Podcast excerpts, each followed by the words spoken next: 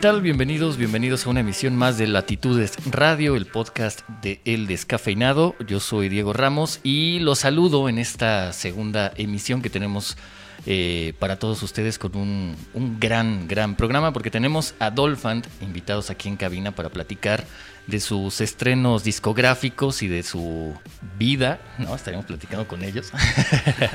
y también tenemos eh, una cápsula con René Moy, que estuvimos platicando con ella sobre también sus planes próximos. Tenemos el estreno de Venado Meraki, que estrenó un EP bastante interesante, esta agrupación de folk de aquí de Guadalajara. Y tenemos las noticias de cada semana aquí en Latitudes. Así que vamos a escuchar una canción de Dolphant. Esto se llama Perséfone. Y regresamos ya que escuchen a nuestra banda invitada del día de hoy. Latitudes, escenas emergentes que trascienden las fronteras.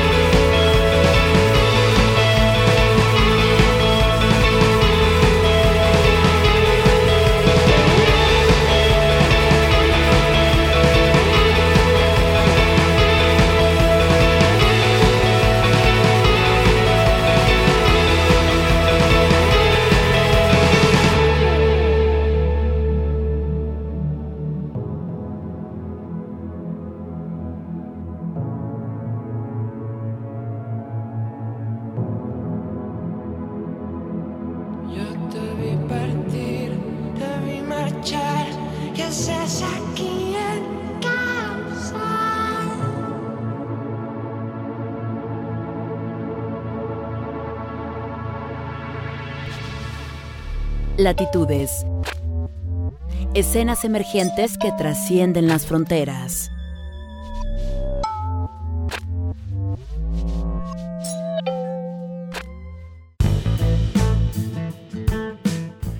Muy bien, eso que escuchamos fue Perséfone de Dolphant, nuestra banda invitada aquí a Latitudes Radio, que por cierto, antes de empezar les recuerdo que nos pueden encontrar en las redes sociales de El Descafeinado y como Latitudes Radio en Twitter. Bueno, pues tenemos aquí al buen Daniel y al buen Eduardo. Bienvenidos. Hola, Gracias por invitarnos. No, pues gracias a ustedes por dejarse venir después de este recorrido este pues por el mundo ya, ¿no? Casi casi. Ya estamos en nada. sí, y no, pues siempre es, es bueno que haya este tipo de espacios, sobre todo para nosotros que eh, navegamos con la bandera del indie. Perfecto. Bueno, pues para la gente que todavía no los ubica bien, ya los escucharon, ya escucharon una de las canciones que a mí me parece que, más significativas para la banda, o quizá que más conocen, o, quizás la que más he escuchado yo y creo que todo el mundo la conoce igual. Pero, eh, ¿qué me pueden contar de la banda para todos aquellos que todavía no conocen a Dolphant? Eh, pues tenemos ya cinco años aquí eh, en Guadalajara, iniciamos el proyecto y pues ha sido todo un, toda una aventura desde gestionar nuestros propios eventos, nuestras propias giras, fechas y esto, no tenemos como algún un, un, este, al, alguien que nos respalde o como una disquera o cosas así, que supongo que ahorita ya es como muy, muy común escuchar en bandas, ¿no? Pero a, la vez es bien interesante, ¿no? Y todos estos cinco años han sido de ese aprendizaje. Ahora con este nuevo material que acabamos de grabar y que estamos por ya estrenarlo completo, eh, creo que plasmamos también como todas esas aventuras, todo ese, ese bagaje está como ahí puesto, ¿no? Cada vez mejorando las cosas, desde las grabaciones hasta los videos y hasta a veces nuestra forma de hablar, ¿no? Porque sí estamos medio troncos a veces, pero todo chido. Que, que, eso es algo muy importante, ¿no? Eh, Dolphant eh, es una banda que ya, digamos que suena en la escena independiente de la ciudad. En otras escenas del, del país también creo que ya Dolphant empieza a tener como su repercusión, pero creo que algo que los identifica bastante sería eh, esta buena hechura, ¿no? O sea, como que hacen dicen, si lo vamos a hacer, lo vamos a hacer bien, aunque no estemos produciendo siempre, aunque no estemos siempre tocando, por ejemplo, que se dan como sus, sus parones para poder crear y hacer cosas como interesantes, ¿no? Y en este apartado está, por ejemplo, lo visual, que creo que es algo que predomina en la banda. ¿Qué me pueden contar de, pues, todo el concepto, desde el arte de los discos hasta los visuales que ponen en, en vivo? Vas, Dani. Échale, Dani. Dani es el bajista que es el que va a hablar ahora. Hola. Y el que estaba hablando anteriormente es Lalo, que es el guitarrista, ¿verdad? Ese mero. pues tratamos de siempre como que el, que el mensaje o el contenido que creamos sea como redondo, que siempre que todo vaya de la mano, ¿no? Desde lo, como dices lo visual, la música, eh, pues el mensaje de, de lo que decimos y todo esto. Y pues bueno, Actualmente creo que las bandas y sobre todo eh, nosotros, como e, esta oleada de bandas de Guadalajara que somos, de la que formamos parte, tenemos que preocuparnos mucho por, por hacer un producto 360, ¿no? O sea, no solo es tocar bien, no solo es hacer canciones bien, sino también darle ese extra a la gente para que se enamore del proyecto y sobre todo porque hay veces que las ideas que tenemos no van solo en lo musical, sino también en, lo visual, en la experiencia de nosotros mismos como fans, lo que nos gustaría ver que otra banda hiciera. Y también hay veces que haces una canción y te imaginas pues todo un viajezote, ¿no? Y quisieras llevarlo a cabo. A veces no hay tanto los recursos, pero sí nos preocupamos por siempre no dar el mismo show, sobre todo, ¿no? Cuando hacemos, hace rato mencionaba que autogestionábamos todo. Eh, tratamos de que la gente se vaya con un sabor de boca de, ah, es que está chido porque hicieron algo distinto y no es lo mismo que vi la vez pasada, ¿no? Y creo que es algo que todas las bandas este, deberían de hacer y porque nosotros, cuando vamos a ver otras bandas, la neta es que también es, si vemos que es como lo mismo, pues dices, ah, esto ya lo conozco. Entonces la sorpresa es, es lo que en los shows en vivo eh, hace también que la gente te siga más y asista más Además, eh, por lo que estaba viendo por ahí, un, creo que un pequeño documental, no sé si lo publicaron ustedes, lo publicó a lo mejor otro medio, no, no lo recuerdo ahora. Pero bueno, hablaban un poco como del el papel que juega cada uno de los integrantes de la banda, que son cinco, ¿verdad? Ajá. Y cada uno como que hablaba de los otros, ¿no? sí. Y, de como de qué, figura eran y que como el, el papel, ya como en esta gestión y en esta organización que es tan importante. Y me pareció que son como que se complementan bastante bien y funcionan muy bien, ¿no? Porque por lo general ya ves que luego puede haber dos, eh, no sé, dos, este muy organizados y siempre está el que nomás hay que estarlo correteando. Y aquí lo- me, me pareció que están como muy equilibrados en ese aspecto. ¿Qué me pueden contar del funcionamiento de la banda de Dolphant como banda independiente que lleva ya cinco años trabajando? Sí, pues la neta es que si nos ves así como de que en una comida, en un café o lo que sea, eh, somos bien distintos entre sí los cinco, ¿no? Quizás si no hiciéramos música, a lo mejor no seríamos, este, no nos hubiéramos conocido o no seguiríamos frecuentándonos porque a lo mejor somos muy distintos en ello, pero creo que es lo rico de llevarlo a la práctica haciendo música y haciendo shows. Eh, de lo que decías, por ejemplo, Dani eh, se encarga de toda la producción musical. O sea, componemos entre todos y así, pero sí, por ejemplo, el papel de Dani es llevar estas maquetas a un punto más alto, ¿no? Para ya después ejecutarlas y grabarlas. En lo personal, yo hago más como el- la onda de gestión y eso, conseguir ahí ciertos recursos, etcétera. Y todos tenemos por ahí a- una parte en la que aportamos que creo que pues anteriormente las bandas a lo mejor tenían un management que les hacía eso, una disquera que les solucionaba todo eso, pero ahora a nosotros nos toca hacer todo eso y sin eso pues seríamos solistas y es, es las ventajas de tener como cinco cabezas en, en un proyecto que además de aportar ideas pues también tienes que aportar trabajo, entonces es algo, un ejercicio sano al final si todos cumplen con lo que les lleva. Bueno, pasando al, al estreno del día de hoy, que vamos a escuchar esta rola que se llama Caricaturas, ¿no? Que es como el, el lanzamiento más reciente de Dolphant. ¿Qué me pueden contar de esta rola antes de, de que la escuche toda la gente que, que viene a Latitudes? Bueno, pues personalmente creo que es de las canciones más diferentes que hemos hecho como, como Dolphant, así tal cual. Eh, bueno, no sé, no sé qué esperar de ella. No.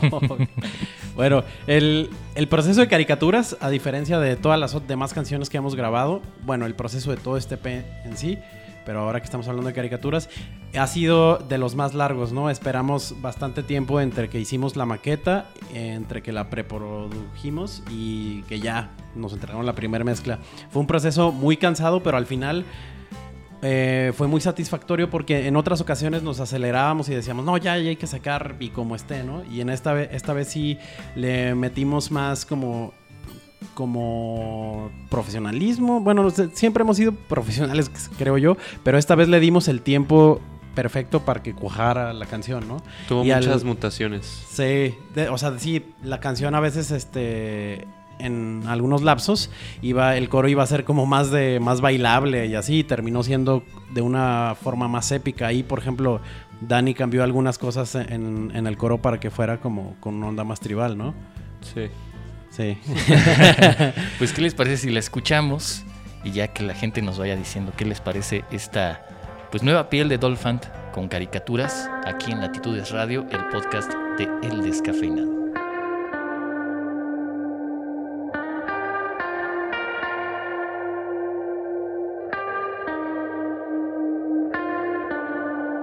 Latitudes.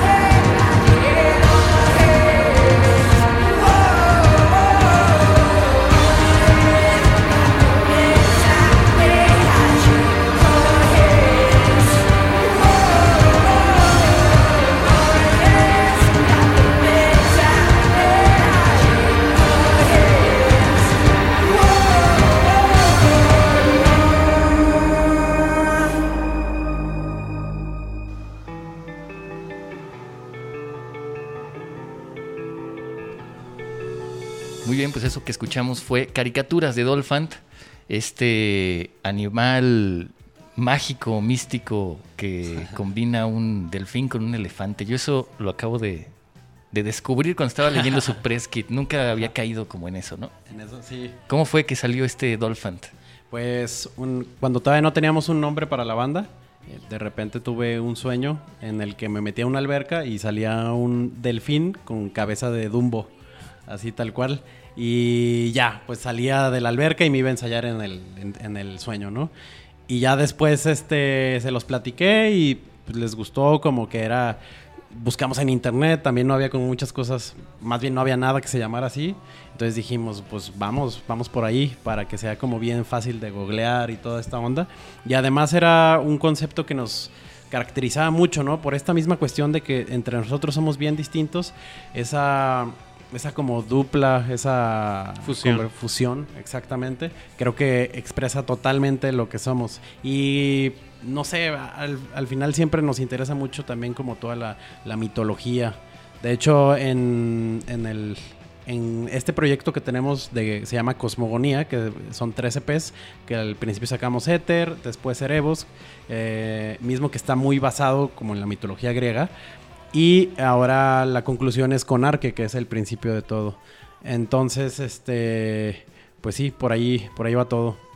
Que bueno, esta trilogía Cosmogonía son, bueno, son tres EPs, ¿no? Ajá. Empieza con el, con el primero que es Éter, Erebos en 2016 y Arque, que es esta, esta caricaturas, pertenece a Arque, ¿no? Ajá, exactamente. Es el primer lanzamiento que hacemos de Arque. Y ese es un EP que consta de cuántas rolas. Son cuatro rolas y una obertura.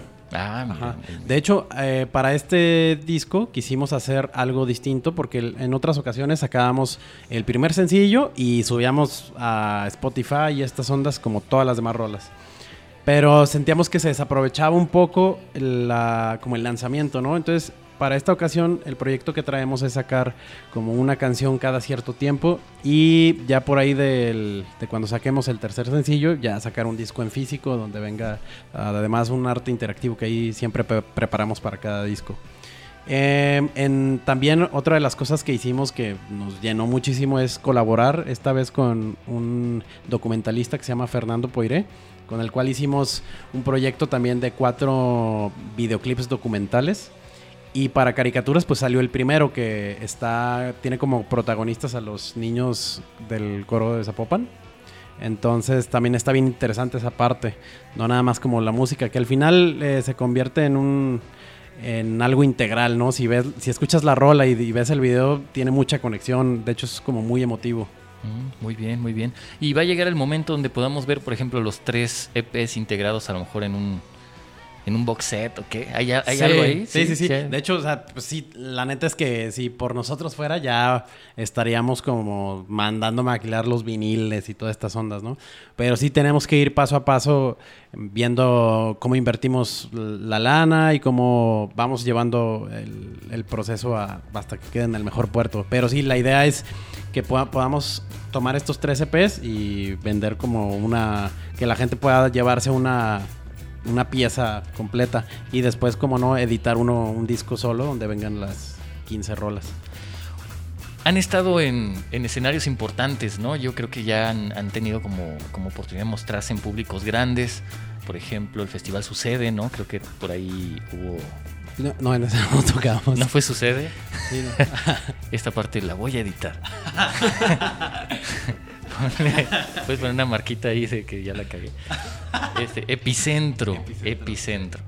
Sí, así es. Sí, la neta fue una experiencia increíble porque pues fue ahí en Avenida Chapultepec, había un montón de gente y pues sonaba bonito y se veía bonito, entonces eh, conectamos mucho con la gente, eso es lo que también nos gusta mucho, que el- la gente que se identifica con la banda se identifica así de a de veras y es como súper apasionada igual que nosotros, entonces siempre es bien bonita esa conexión.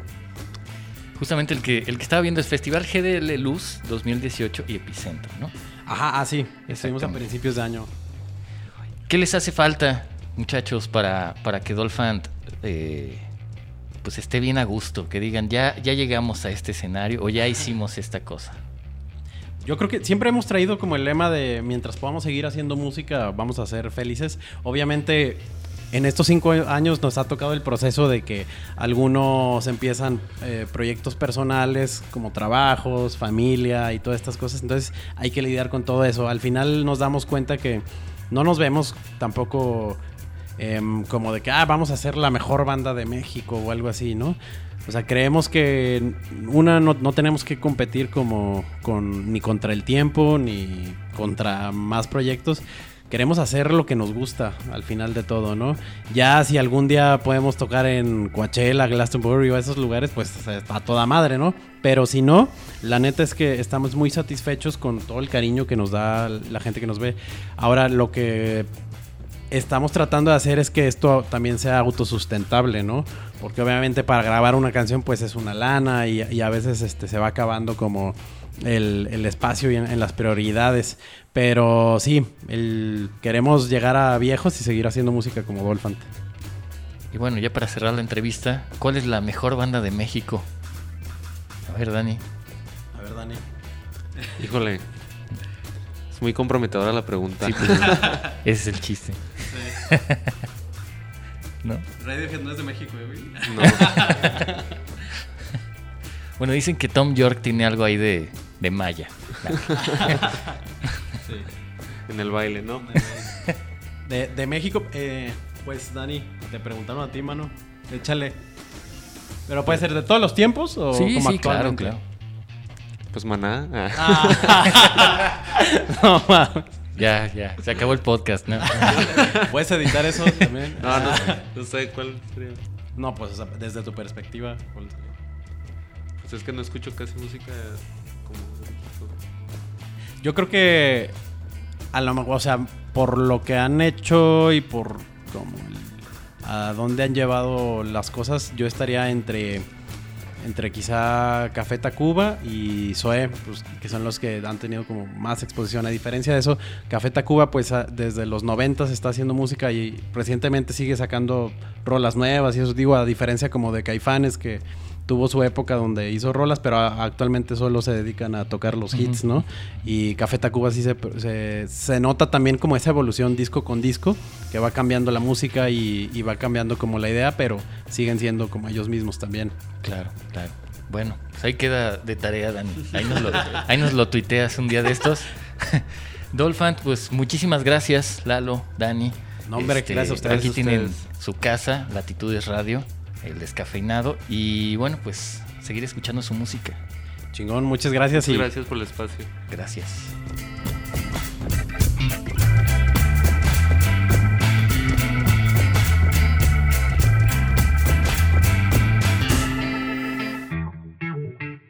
Latitudes. Escenas emergentes que trascienden las fronteras.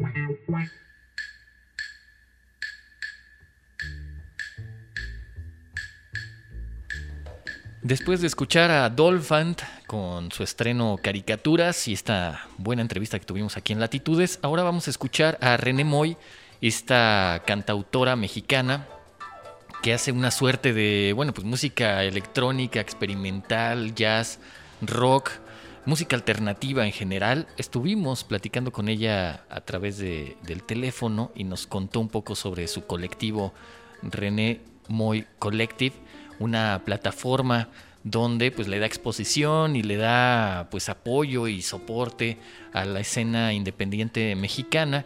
Entre sus colaboraciones está, por ejemplo, una que hizo en el nuevo disco de Trocker, un sencillo que salió ya hace algunos meses, pero que eh, Trocker acaba de publicar en su, en su nuevo disco, quinto de estudio. Y pues entre todas estas colaboraciones vamos a escuchar la más reciente que hace con una de las cantantes de Descartes a Kant. La canción se llama Bis y hace esta rola con René Moy aquí en Latitudes Radio. Ya regresamos. Latitudes.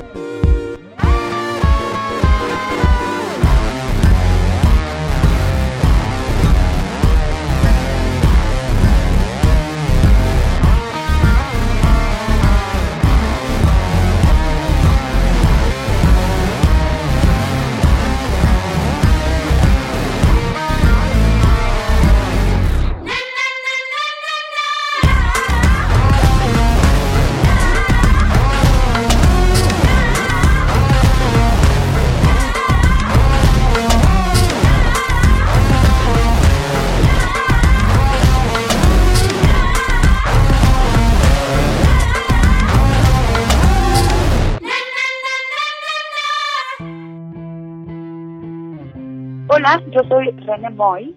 Tengo un proyecto de rock alternativo eh, hecho bolas con muchas cosas. Bueno, pues es una colaboración con una de las mujeres que yo más admiro en el mundo mundial, que además es de Guadalajara, que se llama Sandruska Petrova, que tiene una banda que se llama Cat, que seguramente conocen muy bien por allá. Este, es una canción que hice hace ya bastantes años. La verdad es que mi proyecto ha estado en pausa por los últimos dos años por generar eh, Moy Collective, que es una plataforma de empoderamiento artístico que organiza, une, difunde y apoya a artistas que tienen proyectos interesantes. Y este, bueno, teníamos un espacio con eso y ahora estamos expandiéndonos fuera de la Ciudad de México para hacer giras y noches del colectivo en lugares que, que están cool y tienen onda con proyectos muy lindos. Pues hemos tenido de todo, fueron, fue un año y medio en realidad, fue fue este, corto el espacio, digamos, pero logramos cosas increíbles. Tuvimos a The Brian Jonestown Massacre, tuvimos a Le Bucharet, Public Service Broadcasting, Centaurus, Sotomayor, proyectos, eh, festivales de jazz contemporáneo increíbles. La verdad es que en ese lugar pasaban todos los de la escena, iban ahí los músicos de Lila Downs, los de Café Tacuba, los de Fobia, toda la escena estaba ahí metida de, de, de artes multidisciplinario también, estaban el equipo de, de Marín, el escultor, este, sí, había siempre gente muy, muy interesante y entonces empezamos como a hacer colaboraciones también muy interesantes y poco a poco armando una plataforma que pueda empoderar a toda esta gente que, que, que tiene propuestas tan arriesgadas y tan interesantes que para desde nuestra visión tienen un potencial internacional brutal y que en México no hay tanta estructura para hacerlo, ¿no? Entonces lo estamos logrando hacer muy bien y la verdad es que creo que encontramos una necesidad del público y de la gente de, que está buscando este tipo de experiencias y que tiene este interés particular por, por, por, por el arte de esta manera y con este riesgo, que es muchísimo más del que pensábamos que era, y entonces pues está funcionando y estamos muy orgullosos.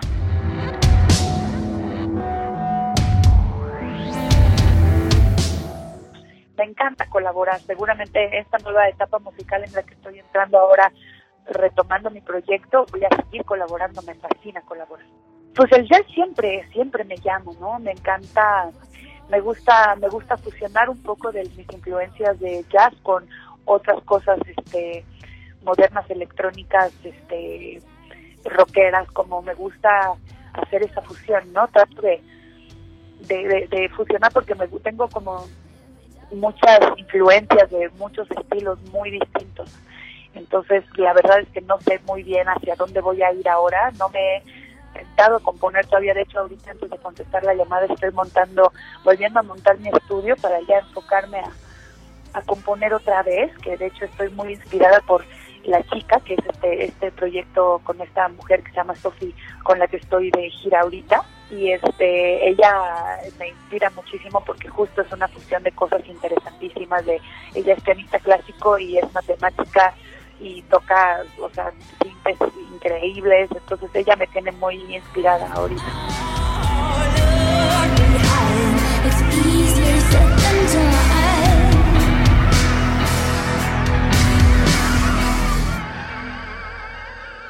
Pues ahorita tengo que sacar el disco que ya lleva hecho casi cuatro años en mi cajón, listo con arte y todo. Lo tengo que sacar, tengo que deshacerme de él. y una vez que eso suceda, que sucede este año, me voy a encerrar a grabar una versión, un disco acústico con de estas versiones que de, de este mismo disco, pero cinco canciones y unas canciones nuevas. Eh, vamos a grabar un como DVD de esto y este y estoy muy emocionada por eso. Eh, después de eh, lo voy a grabar en diciembre para sacarlo a principios de año y eh, todo principios de año y todas estas vacaciones me voy a enfocar a componer para poder ya a, a, media, principios de mediados de año poder grabar un nuevo disco y sacarlo lo antes posible. A ver si no me tardo tanto esta vez. Muchas gracias a ustedes, espero verlos por allá, chequen las redes sociales, los videos, para que si les gustan los compartan.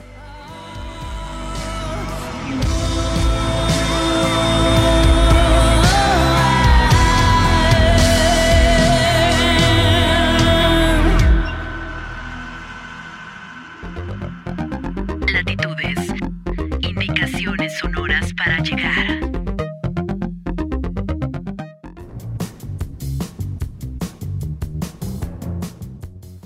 Muy bien, después de escuchar esta entrevista que le hicimos a René Moy en esta cápsula, eh, continuamos con las noticias de la semana. Tenemos en los contenidos del descafeinado unas notas que yo creo que pueden ser muy interesantes para todos ustedes. Una de ellas es una pequeña crónica que hace José Riaza, el cantautor español eh, conocido por su participación en Tragicómica. Bueno, pues él, que ahora habita en la Ciudad de México, se lanzó al campamento de los migrantes de la caravana migrante que está pasando por aquellos lares y estuvo platicando con algunos de ellos e hizo una crónica que publicamos ahí en el descafeinado donde nos cuenta eh, cómo están siendo atendidos, qué está sucediendo. Eh, también nos cuenta el testimonio de este activista y religioso Alejandro Solalinde, quien les está dando bastante apoyo ya que pues muchas de estas personas están prácticamente varadas en esa parte del país. Eh, aunque también nos cuentan que hay atención por parte de las autoridades. En fin, es una perspectiva de todo este fenómeno migratorio que está sucediendo actualmente y José Riaza pues, nos hace aquí una crónica y nos, nos muestra con algunas fotos qué está sucediendo ahí en la Ciudad de México con esta caravana migrante. Entre otras noticias, también tenemos que la FIL ya está a punto de comenzar. Ya faltan cuestión de días para que arranque la Feria Internacional del Libro de Guadalajara.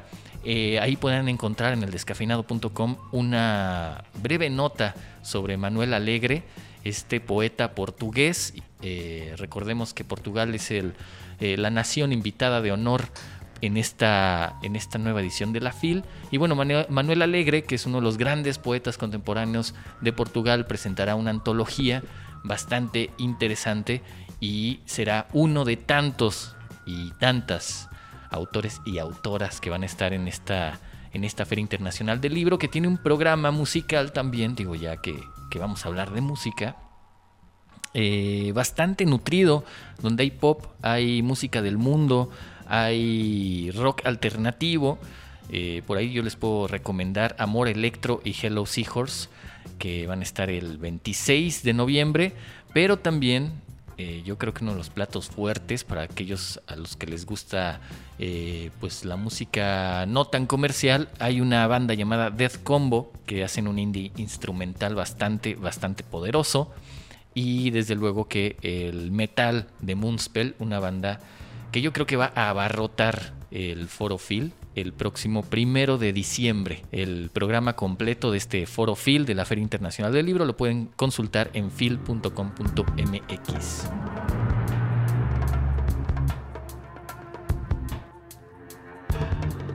Y por último, les cuento que el cantautor español Carlos Ann, bueno, se ha estado dando un rol bastante intenso por, por México, se ha presentado ya en varias ciudades, incluyendo Guadalajara, presentando Mapas Mentales, que es su disco más reciente, un disco que por cierto, platicando con él, pueden eh, leer la entrevista completa en, el portal del descafinado.com.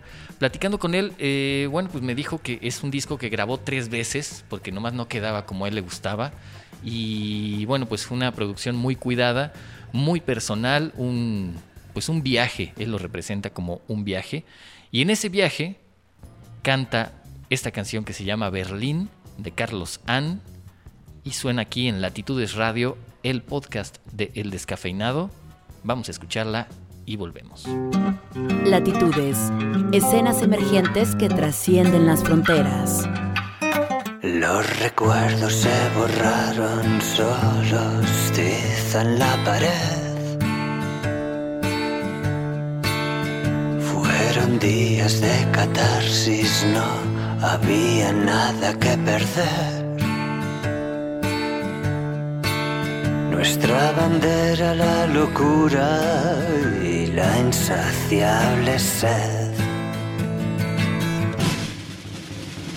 Empezábamos temprano como si algo se fuera a acabar. Gente extraña entraba y salía sin preguntar. Decenas de copias de las llaves trafican por la ciudad.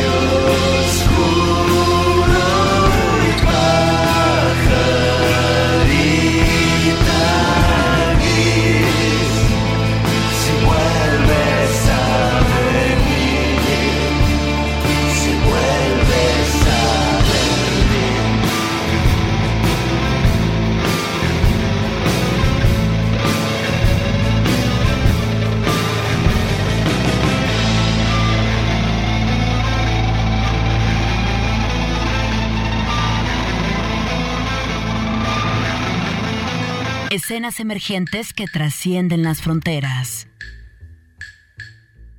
Y bueno, antes de finalizar este podcast de Latitudes, quiero agradecer su escucha y recordarles que lo pueden escuchar todos los jueves en diferentes plataformas como Spreaker, Mixcloud, en el streaming de Rock Hace Radio todos los viernes a las 3 de la tarde, además del portal de eldescafeinado.com y próximamente les daremos algunas otras plataformas donde podrán escuchar y descargar este material.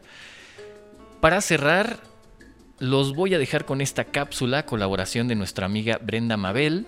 Esta entrevista a Venado Meraki, una banda de folk tapatía que está presentando un EP bastante interesante. Y bueno, Brenda Mabel platicó con ellos sobre su música y la escucharemos y escucharemos a esta banda platicar sobre su estreno. Y aprovechando, cerramos este espacio con su canción Aquí estoy. Y bueno, yo agradezco su escucha. Gracias al buen Chuck Saldaña que estuvo en los controles de este podcast. Yo soy Diego Ramos y la próxima semana los espero con más entrevistas y más música aquí en Latitudes Radio. Gracias. Bye. Latitudes. Indicaciones sonoras para llegar.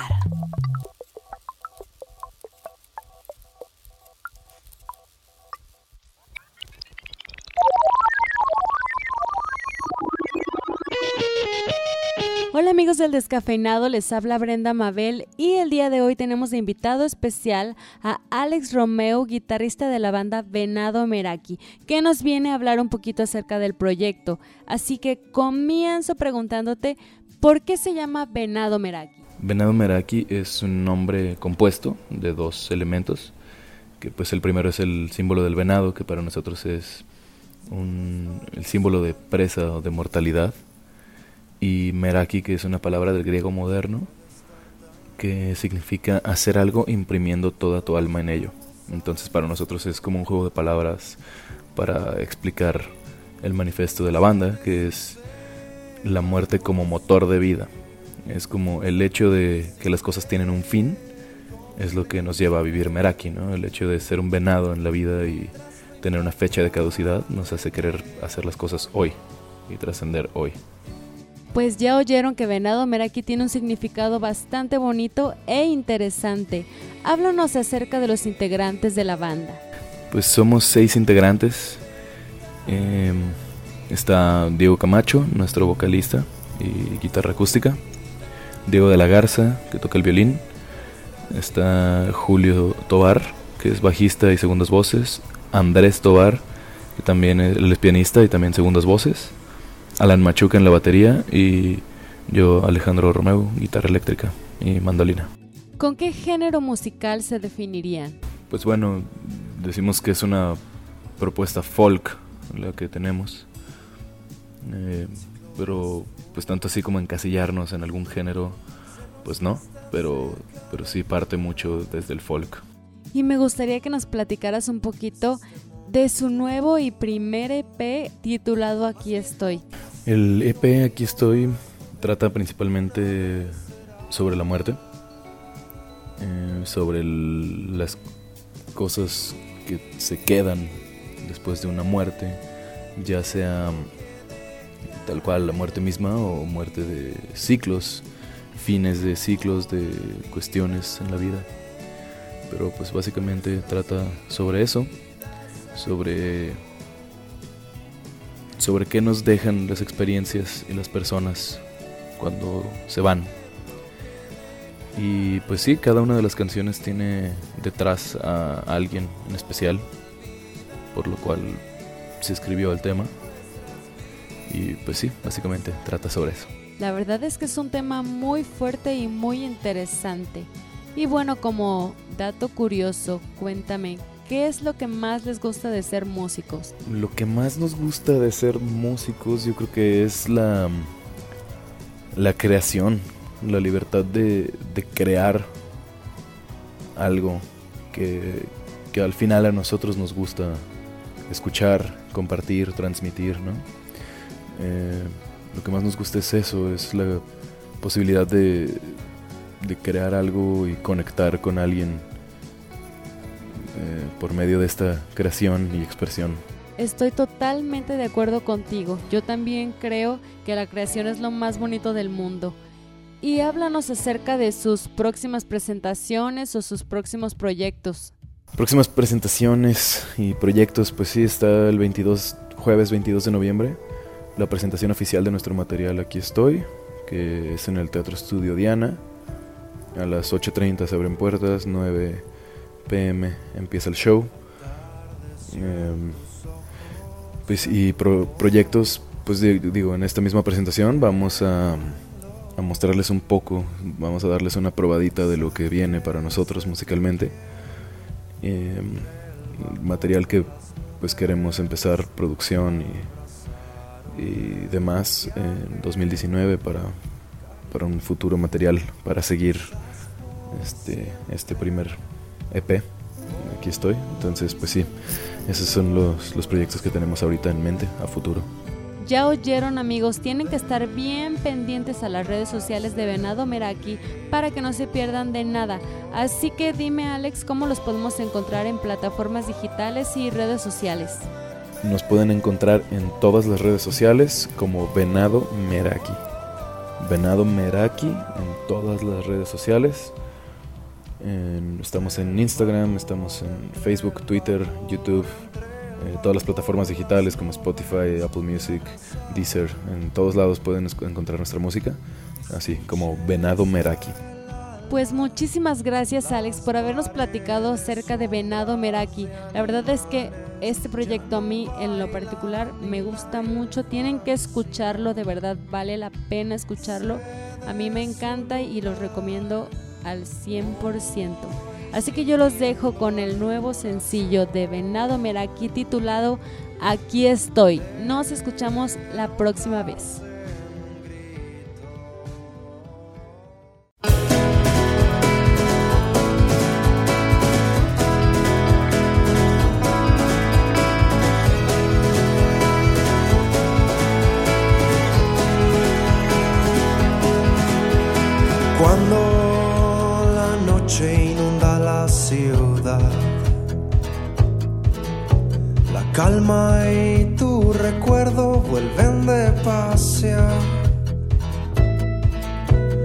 Pijama de Batman para volar.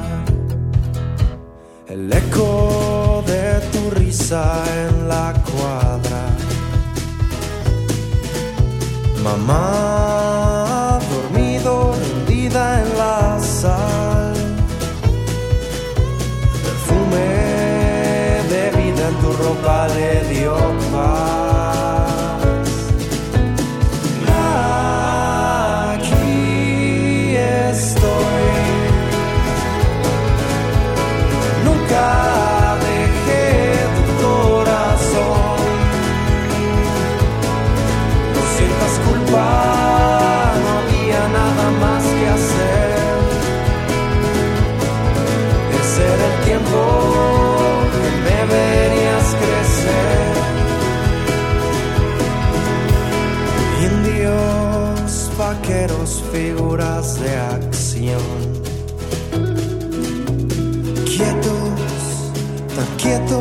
en su cajón,